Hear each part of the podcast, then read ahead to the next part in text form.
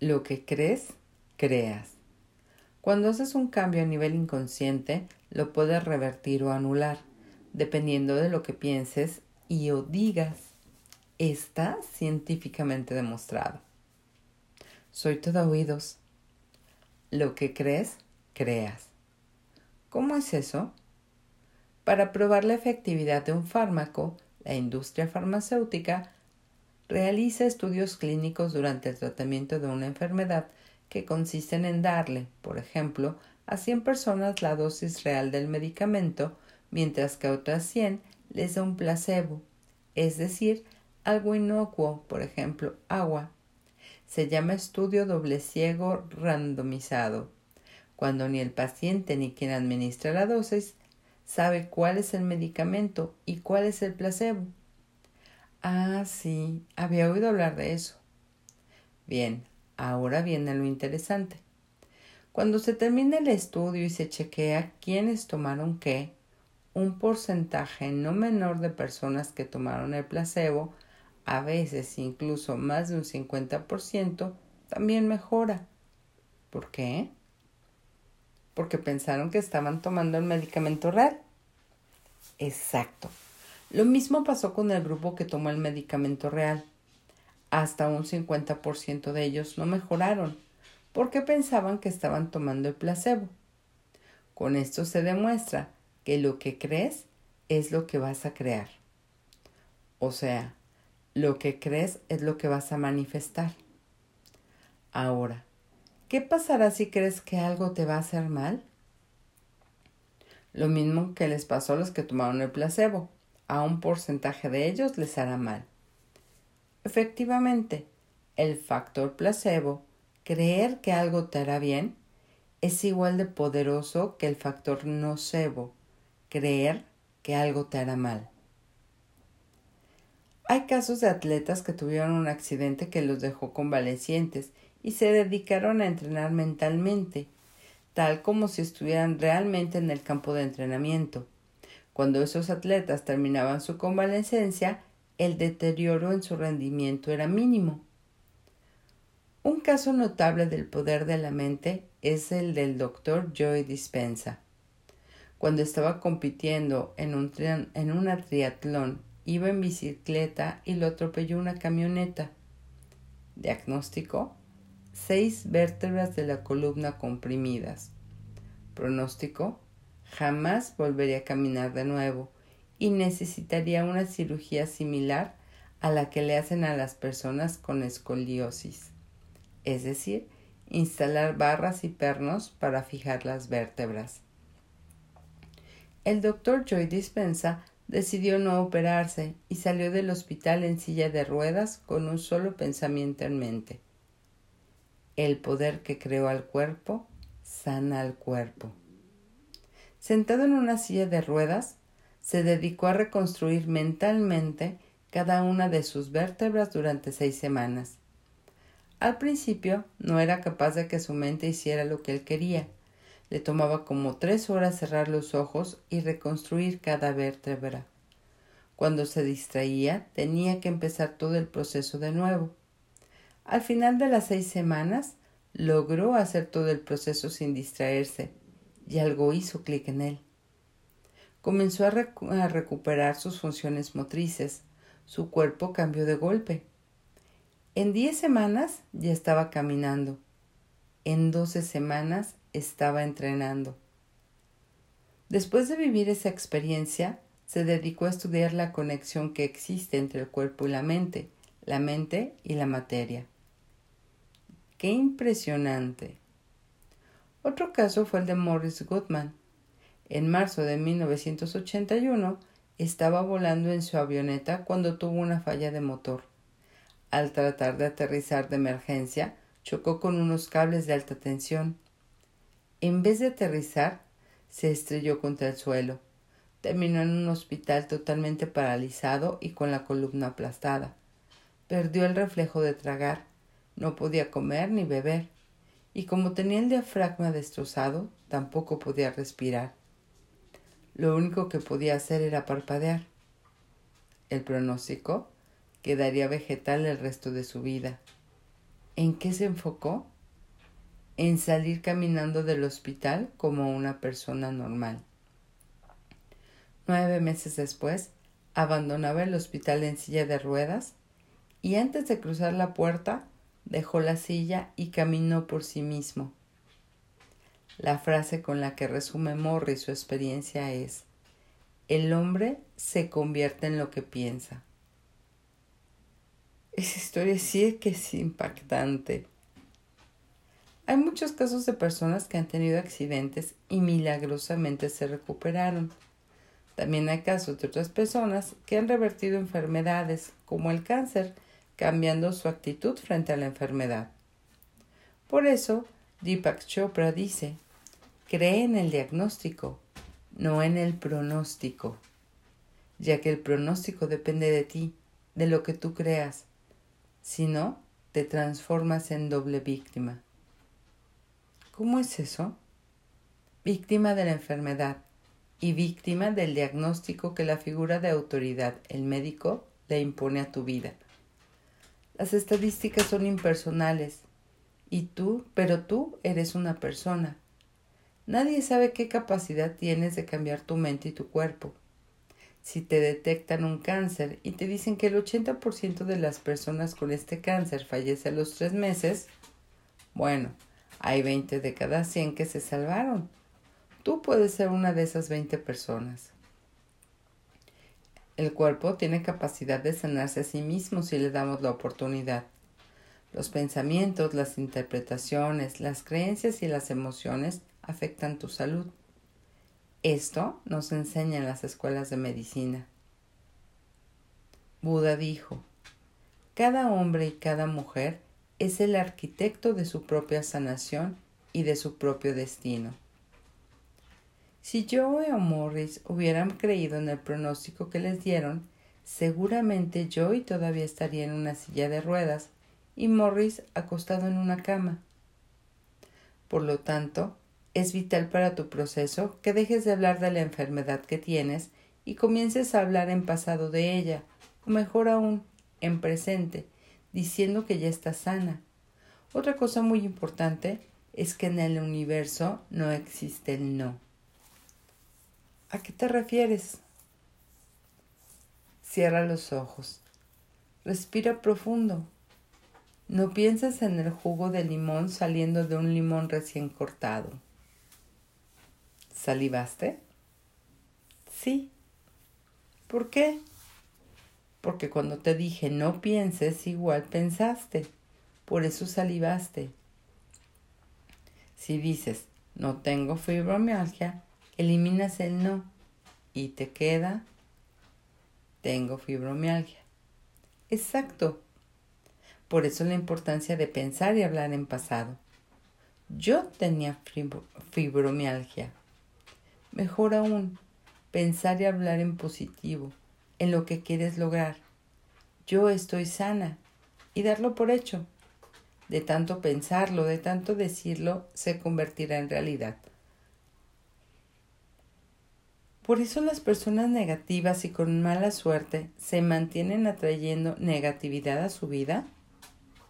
Así es, si vives pensando y diciendo, todo está mal, nada funciona, estamos así por esto y lo otro, estarás atrayendo todo aquello que en realidad ya estás manifestando. El problema es que las personas no se dan cuenta de qué forma están todo el día conectadas a eso con cada pensamiento, con cada frase. Juntémonos un poco más tarde o más temprano para evitar el taco. Acabas de crear el taco. Así es, es mucho más difícil cambiar la realidad física que se manifestó a partir de un pensamiento que cambiar el pensamiento para que esa realidad no se manifieste. ¿A qué te refieres con eso? Gracias. Te puedo dar montones de ejemplos. Te vas de viaje en un auto al sur y justo antes de salir te das cuenta de que no tienes neumático de repuesto. Puedes pensar dos cosas. Ojalá que no se me pinche un neumático. O sí, Eso es lo que pensaría. Pero de acuerdo a lo que dijiste hace un rato, si eliminamos el no, en realidad estoy pensando, ojalá que se me pinche un neumático. Así es, y cambiar la realidad del neumático pinchado es mucho más difícil que, que cambiar el pensamiento para que el neumático no se pinche. Lo entendiste perfectamente. Los pensamientos son la energía invisible que no solo moldea nuestro cuerpo, sino también nuestra relación con el mundo. Entonces, ¿qué tendrías que pensar para llegar sana y salva a tu destino sin neumático de repuesto? Llego a mi destino sana y salva. O mejor aún, darlo por hecho. Eso es mucho más poderoso todavía. Llegué a mi destino sana y salva. Y lo agradeces al universo, a los dioses, a Dios, en fin, a la energía superior en la que creas. Cuando recibes algo, tú agradeces. Entonces, si lo dices en presente y agradeces, la señal emocional de la gratitud es que ya sucedió. Henry Ford decía, tanto si crees que puedes hacerlo como si crees que no puedes hacerlo, tienes razón. Nos olvidamos de lo poderosa que es nuestra mente. Piensa en lo siguiente. Absolutamente todo lo que el hombre ha creado en la Tierra tuvo que ser imaginado o pensado por alguien antes de hacerse realidad. Tienes razón. Una cosa importante que debes tener presente es que si algo no se manifiesta como quieres, es por un bien superior. No es que no tengas el poder, sino que no es el momento de que se manifieste lo que estás creando. Por eso, prueba a jugar con las cosas más simples de tu día a día. Hay un estacionamiento donde quiero. Hay entradas para el evento que quiero. Hay horas disponibles para las calles están libres y despejadas, etc. Luego verás cómo, casi mágicamente, lo que desees se comenzará a manifestar. Pero ojo, no basta con pensarlo, tienes que sentirlo. En la medida que lo sientas, se va a manifestar. ¿En eso se basan las meditaciones y los comandos? Me atrapaste, así es. En la medida que los repitas y te visualices sanando, se va a concretar.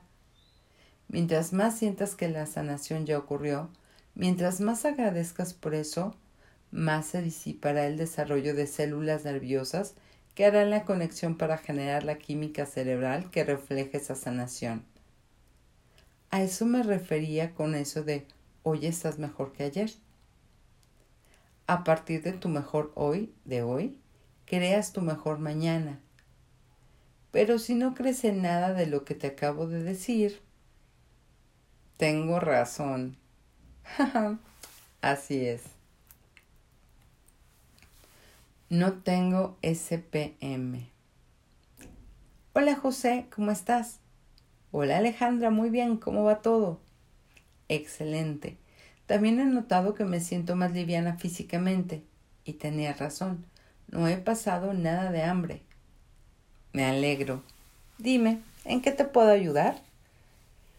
Me entregaron el examen del útero y... ¿Y? Está perfecto. No hay ningún tipo de inflamación. Qué bueno, me alegro mucho. Descartado eso. Sigamos trabajando entonces en lo emocional, ¿te parece? Perfecto. ¿Cuándo nos vemos? ¿Qué tal dentro de una semana? Así damos más tiempo a tus procesos. Súper. En una semana más entonces. Que tengas un lindo día. Igual tú, un abrazo. Abrazo. Segunda sesión. Hola, José, dijo Alejandra, que me esperaba sentada en el banco del parque. Hola, Alejandra, ¿cómo estás? pregunté al darnos un largo abrazo. Mejor, esta vez te traje agua mineral. Me di cuenta de que tomabas con gas. Lindo detalle, muchas gracias. Ok, cuéntame, ¿qué ha pasado en estos dos días? Alejandra me relató con bastante detalle cómo había estado. Entendía que no podía mejorar mejorarse en solo dos días, pero se había sentido mejor. Había dormido. Eso para ella era lo más importante. Los dolores seguían presentes, pero un poco más atenuados. Obviamente, todavía tomaba todos sus medicamentos y pensaba darse unas dos semanas antes de pedir hora a su médico para evaluar el cóctel de fármacos que le había recetado. En realidad le hizo sentido que tanto químico pudiera tener efectos secundarios en su cuerpo, en su salud. Además del sueño, le llamó la atención sentirse más liviana, no tanto física, sino mentalmente. De algún modo despertó más positiva y sentía cierta claridad de pensamiento. Por primera vez en tres años sintió que tal vez la vida podía ser diferente de lo que había vivido hasta ahora. Si bien no era una certeza, lo intuía. Eso se le notaba en el brillo de sus ojos. Alejandra, en la sesión de hoy quiero que partamos de lo físico a lo emocional, ¿te parece? Perfecto, soy toda oídos. No quise llenarte con exceso de información la primera vez que nos vimos, de modo que me gustaría darte un par de antecedentes extra respecto a la fibromialgia, específicamente sobre otras causas distintas a las que ya conoces. Ok, dime. Mi vecina. Hola José, ¿cómo estás? Muy bien, Alejandra, ¿y tú? Cada día me siento mejor. Te quería hacer una pregunta. ¿En qué te puedo ayudar? Tengo una vecina que quiere verte.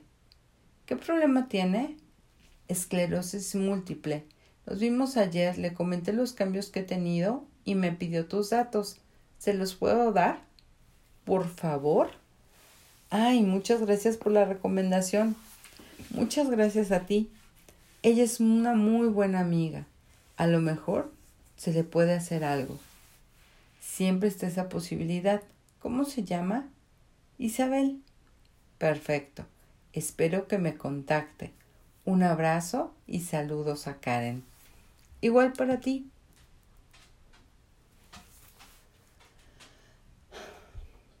Y sentí que me iba. Sentía mucho dolor. Era una experiencia aterradora. Comencé a resbalar.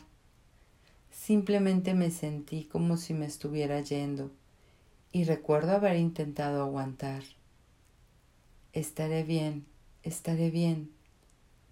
Pero llegué al punto en que simplemente no pude. Todo comenzó a volverse muy silencioso. Puedo recordar que con cada gramo de fuerza que tenía quería despedirme de mi esposa. Era importante para mí. Y lo hice. Recuerdo haber girado mi cabeza, mirarla y decirle Voy a morir. Adiós, Joan. Y lo hice. Fue entonces cuando experimenté. Experimenté lo que llamamos una experiencia cercana a la muerte.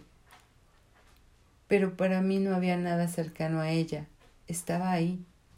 Fue una, inmensión total de luz, brillo, caridez, paz, seguridad. No tuve una experiencia fuera del cuerpo. No vi mi cuerpo ni a nadie sobre mí. Simplemente entré de inmediato en esta hermosa y brillante luz. Es difícil de describir. De hecho, es imposible de describir. verbalmente no se puede expresar. Es algo que se convierte en ti y tú te conviertes en eso.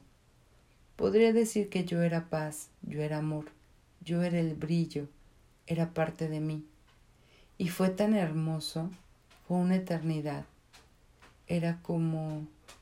era como si siempre hubiera estado allí. Siempre estaré allí Sentí que mi existencia en la tierra duró apenas un instante. Podría decir que yo era paz, yo era amor, yo era el brillo, era parte de mí. Anatema. Isabel. Estimado José, mi nombre es Isabel. Soy amiga de Alejandra, quien me dio tus datos. Hola Isabel, ¿cómo estás? interesada en si me puedes ayudar con lo que tengo.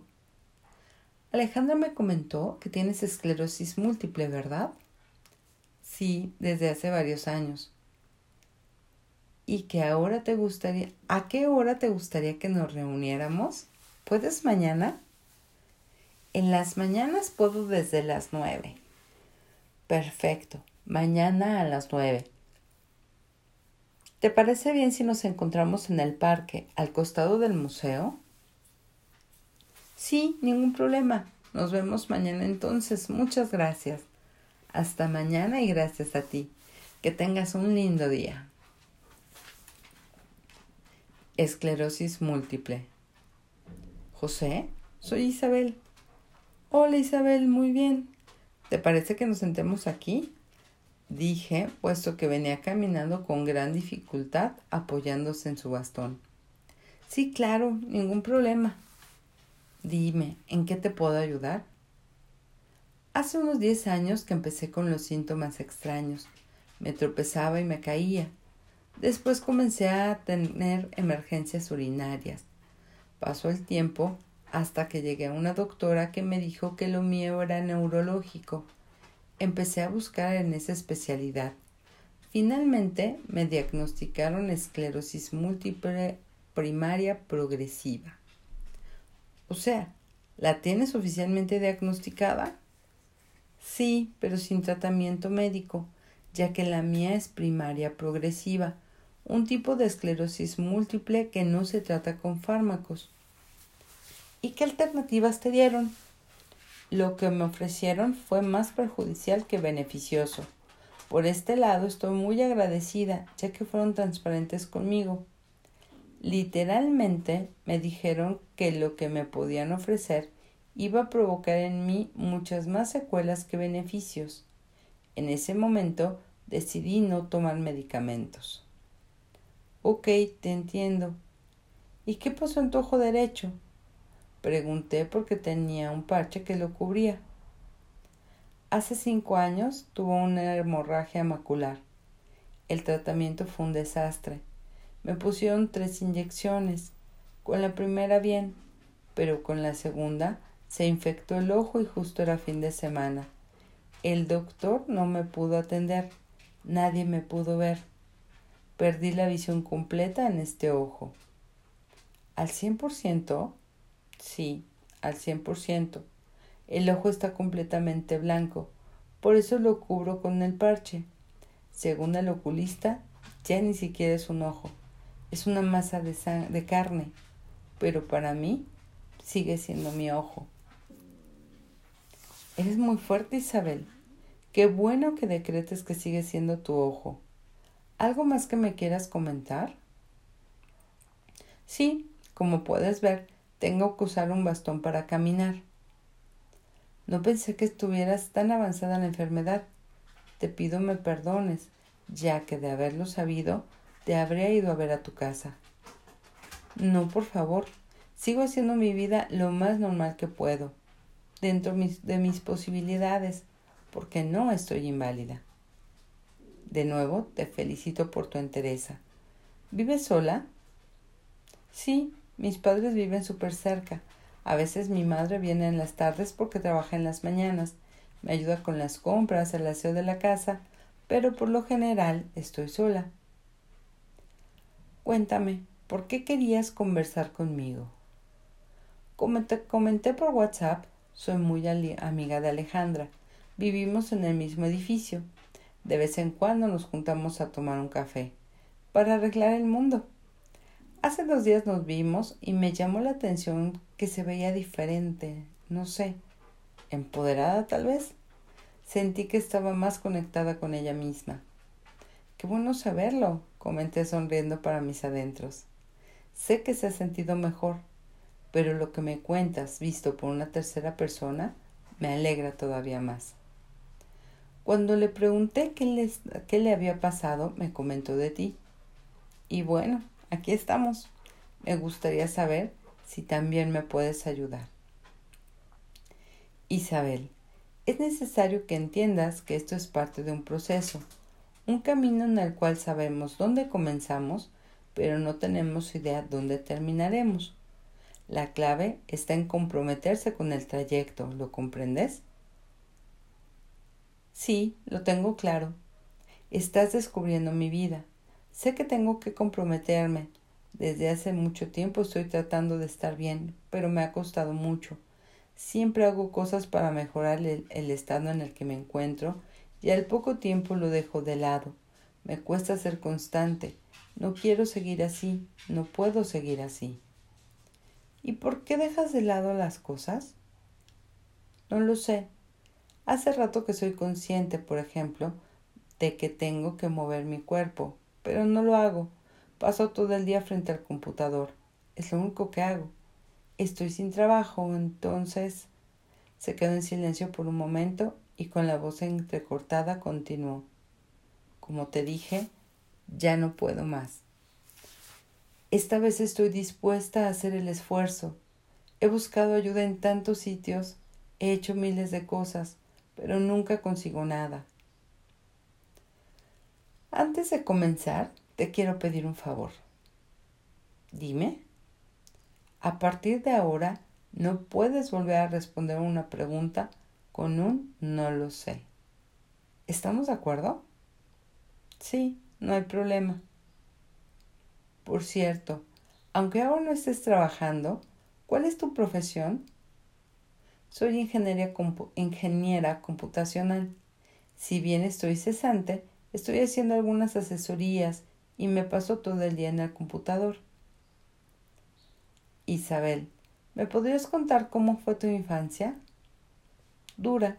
Soy la mayor de tres hermanos. Creo que mi papá resintió el que su hija mayor fuera una mujer y no un hombre, como mis dos hermanos. ¿Cómo se llevan ahora?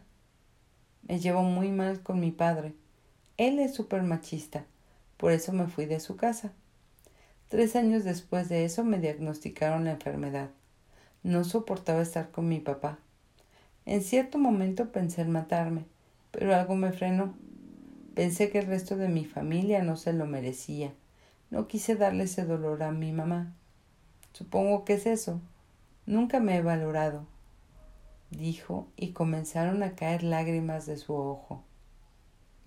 ¿Nunca te has valorado o nunca te has sentido valorada por los demás? Creo que las dos cosas. Todo parte por mi papá. En mi casa las mujeres no valen, no existen, no tienen opinión. Para lo único que sirven ahí es para atender a los hombres, y todo lo que hacemos está mal. ¿Las maltrataba? ¿Físicamente te refieres? preguntó Isabel. Sí. No, no a mí por lo menos. No sé si golpeaba a mi mamá. Nunca lo vi. Tampoco observé moretón alguno en ella, pero el maltrato verbal era constante. A diferencia de mi madre, yo le encaraba y le respondía. Creo que esa era una de las razones por las que nos llevamos tan mal. Él no aceptaba que yo le discutiera, era siempre dueño de la verdad. No se le podía discutir, aunque estuviera equivocado. A veces golpeaba la mesa. Siempre terminábamos a gritos. ¿Y tu mamá qué hacía? Nada, miraba en silencio. Cuando se enojaba con ella, lo mismo. Gritos, golpes en la mesa. Al contrario de mi madre, yo salía a defenderla. Era peor. Después de un tiempo nos dimos cuenta de que no se podía ni hablar pero no me aguantaba y siempre terminaba peleando a gritos con él. Soy muy porfiada, muy llevada a mis ideas. Cuando alguien no está de acuerdo conmigo, me enojo mucho. Me da mucha rabia que mi mamá no se defendiera. Isabel, la agresión física como la verbal son muy dolorosas. Me atrevo a decir que la verbal duele mucho más, porque crea un impacto a nivel psicológico tremendo. Cuando te golpean físicamente, lloras y se te pasa. Está claro que cuando recibes los golpes sientes rabia, dolor e incluso impotencia. Pero sabes una cosa, se te acaba pasando, es temporal. Sin embargo, la agresión verbal la puedes arrastrar por el resto de tu vida. Ese es un dolor emocional que se queda tatuado en tu piel y lo que es peor, en tu alma. Con ello quiero dejar claro que ambas agresiones, la, física y la psicológica, dañan a las personas. Ninguna tiene justificación alguna, por el simple hecho de que atentan contra lo más sagrado y puro de la naturaleza del ser humano, el amor. Isabel, dicho esto, tengo otra pregunta. ¿Eres rencorosa? Creo que no, pero no estoy segura. Es algo que me he preguntado durante bastantes años. ¿Por qué las cosas se han de hacer como digo yo? Con mi mamá, que la amo y la adoro, si no hace lo que yo digo me enojo. Y no solo es con ella, es con todas las personas que me rodean. Así como me enojo, me desenojo. José, tengo que confesarte algo. A mí lo que más me preocupa es mi mamá. Le estoy dando mucho trabajo. No puedo ayudarla y me siento sola, muy sola. ¿Por qué me pasa esto a mí? ¿Qué he hecho para merecer esto? No es justo. A veces pienso que a lo mejor sí merezco esto que estoy viviendo, que tengo que estar así. Ya no sé ni qué pensar. A veces hasta me da lo mismo. ¿Cómo te va a dar lo mismo estar así que no estar así? Conscientemente no me da lo mismo, pero parece que inconscientemente sí. Isabel, no me estás respondiendo a la pregunta. ¿Te da lo mismo vivir así que no vivir así? No, no me da lo mismo. Entonces, ¿en qué quedamos? Lo primero que me gustaría decir es que eres una persona muy bella y tienes todo para vivir los años que te quedan en total plenitud. La misma fuerza con la que acabas de decretar lo de tu ojo es la que necesitamos para tu recuperación. Le expliqué la historia de las creencias con todo lujo de detalle, tal y como hice con Alejandra. ¿Crees que estoy validando una creencia con mi enfermedad? Vamos a descubrirlo juntos, ¿te parece? Ok, respondió resignada. Lo otro que quiero que aprendas es el poder que tienen tus pensamientos, tus palabras y la forma en que se manifiestan en la realidad, así como si fuéramos magos. Le expliqué que somos energía y que lo que creemos es lo que creamos. Entonces, ¿me estás diciendo que yo me hice esto a mí misma? preguntó Isabel muy molesta. En tu mente inconsciente hay muchas interferencias, mucha basura, Vives en una gran contradicción y eso es lo que tenemos que solucionar. Yo sé que me dijiste que te enojas cuando las personas no hacen lo que quieres, pero esta es tu oportunidad para bajar la guardia y abrirte a la posibilidad de que te guste o no te guste, todo cuanto estás viviendo lo creaste tú. Y la única posibilidad que tienes de cambiar tu vida en el futuro es que comiences a crear la vida de tus sueños a partir de ahora. Isabel se quedó en silencio. Sentí que estaba molesta, a punto de explotar, pero algo hizo que se controlara y finalmente me clamó. Perdón, y finalmente se calmó. ¿Seguimos? Pregunté sin saber, sabiendo qué me respondería. Sí, contestó en un tono seco. Entiendo que no te guste lo que te estoy diciendo, pero al parecer nadie te lo ha dicho antes. Así que me alegro de haber sido el primero en hacerlo, porque para salir del estado en el que te encuentras es necesario que te abras a todo lo que te estoy comentando. Ok, José, respondió. Isabel, por favor, tómate unos minutos, todos los que quieras, antes de responderme, ¿ok? Está bien. Isabel, ¿Quieres sanar? Me quiero sanar, quiero volver a trabajar, quiero poder caminar sin un bastón. ¿Lo quieres? ¿Realmente lo sientes? Lo siento, estoy aburrido de estar encerrada. Esto no es vida, quiero salir, dijo comenzando a llorar de nuevo. Isabel, sé que te estoy presionando mucho en esta sesión. No importa, Estoy dispuesta a sanar. Muy bien, esa es la actitud. Sigamos entonces. Por un lado, dices que sí te importa lo que pase contigo y por otro, que lo que realmente te preocupa es tu madre. Vives en una contradicción tremenda. Por favor, necesito que te centres en ti. Si tu madre quiere ser una mujer maltratada, acéptalo y déjalo ir.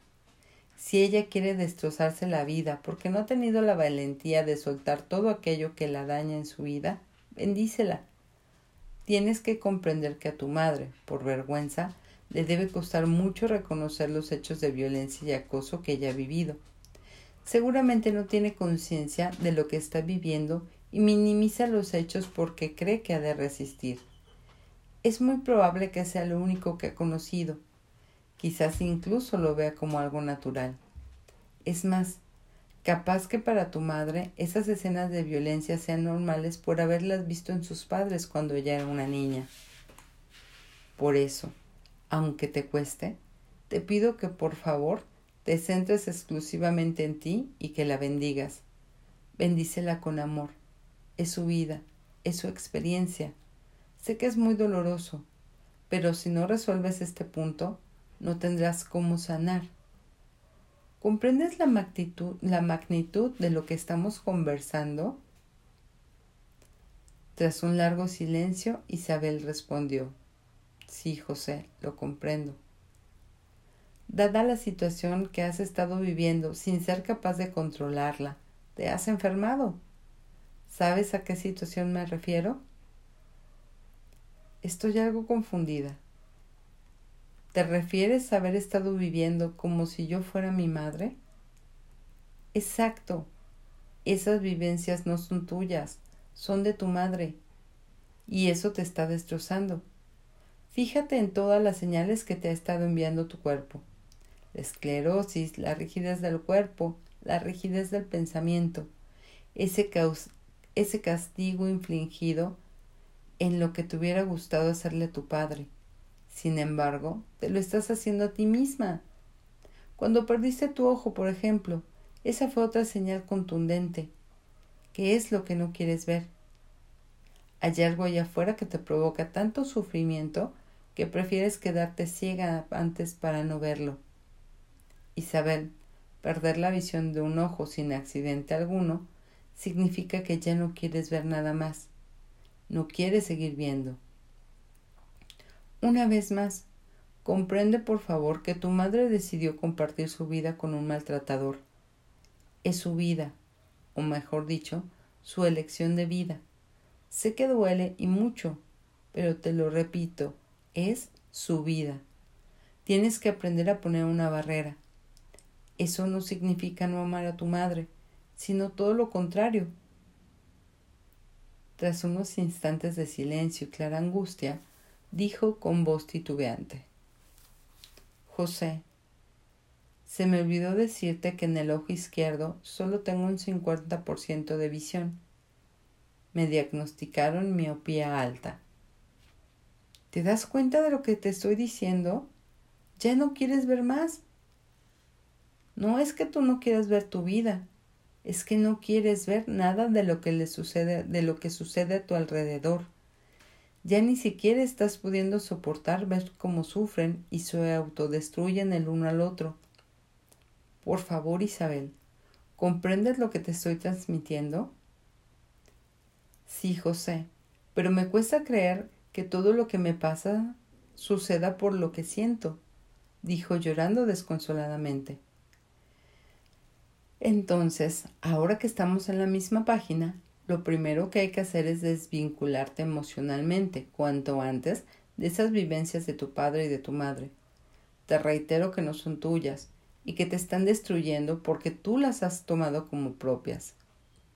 Lo segundo es que tomes conciencia del amor no correspondido de un padre a una hija, es decir, la indiferencia y maltrato psicológico de tu padre hacia ti. ¿Conversaste alguna vez con tu mamá respecto de tu papá? Sí, muchas veces. Siempre le he preguntado por qué todavía sigue con él. ¿Por qué se deja maltratar si todo va de mal en peor año tras año? ¿Y qué te dice tu madre?